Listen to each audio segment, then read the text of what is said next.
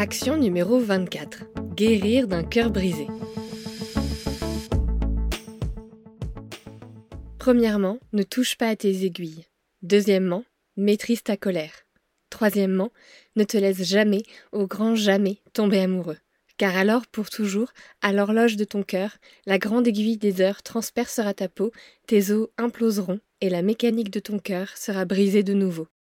Ça, c'est un extrait d'un de mes livres préférés, La mécanique du cœur de Mathias Malzieu. Un livre plein de poésie sur l'amour, mais aussi sur le cœur brisé. Aujourd'hui, c'est la Saint-Valentin, jour de l'amour sous toutes ses formes, qu'il soit heureux, complexe, multiple, triste, solitaire ou plein d'espoir. Je sais à travers les statistiques, mais aussi à travers les moments où je vous rencontre et échange avec vous, que l'épisode qui vous a le plus touché et qui vous est le plus utile, c'est l'épisode sur le cœur brisé. Alors aujourd'hui, pour cet épisode Action, j'aimerais vous proposer quelques conseils pour guérir d'un cœur brisé avec patience et compassion. Que nous disent les études scientifiques à ce sujet? Quel comportement favorise la réparation d'un cœur brisé? Avant toute chose, il est important de noter que la guérison émotionnelle peut varier d'une personne à l'autre, et chaque personne peut trouver des stratégies différentes plus efficaces pour son bien-être. Les conseils que je vais vous donner dans cet épisode sont généraux et peuvent servir de base pour développer des approches qui vous conviennent en fonction de vos besoins. Conseil numéro 1, accepter ses émotions. Le réflexe numéro 1 que tout le monde a face à une émotion désagréable, c'est de chercher à la supprimer, à la faire disparaître, à mettre un couvercle dessus et ne plus y penser. Le problème, c'est que les émotions, ça fonctionne pas comme ça. Au contraire, l'acceptation des émotions, même les plus difficiles, est liée à une meilleure santé mentale. Par conséquent, permettez-vous de ressentir et de reconnaître vos émotions sans les juger. Il est normal de vivre des moments difficiles après une rupture.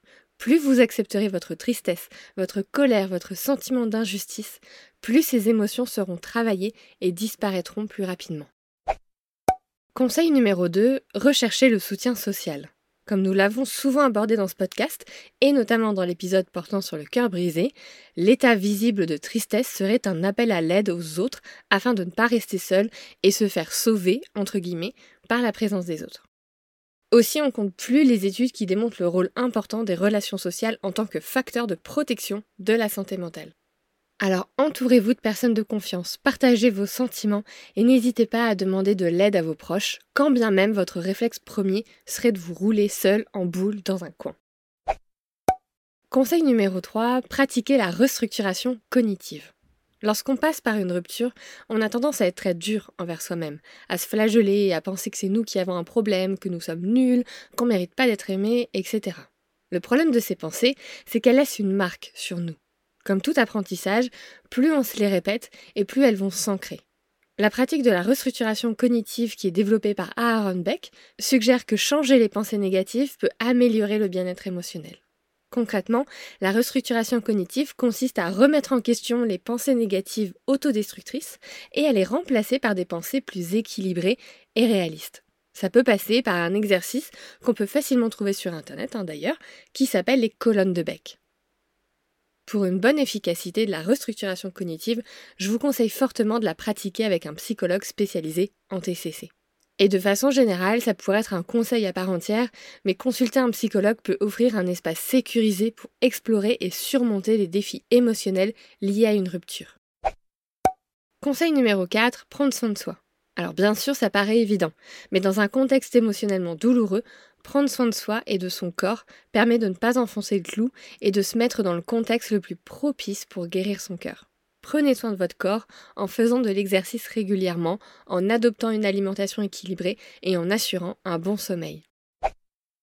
Et enfin, conseil numéro 5, misez sur vos passions. Les recherches en psychologie positive, menées notamment par Martin Seligman, mettent en avant l'importance de s'engager dans des activités plaisantes. Alors faites des choses que vous aimez, redécouvrez des passions et cherchez des expériences positives pour stimuler votre bien-être. C'est tout pour moi. J'espère que cet épisode vous aura donné quelques billes pour prendre soin de votre cœur brisé. Dans tous les cas, n'oubliez pas que la patience et la compassion envers vous-même sont vraiment clés. Je vous souhaite une bonne semaine et prenez soin de vous. Neurosapiens est produit et distribué en collaboration avec l'Acme Productions. Ciao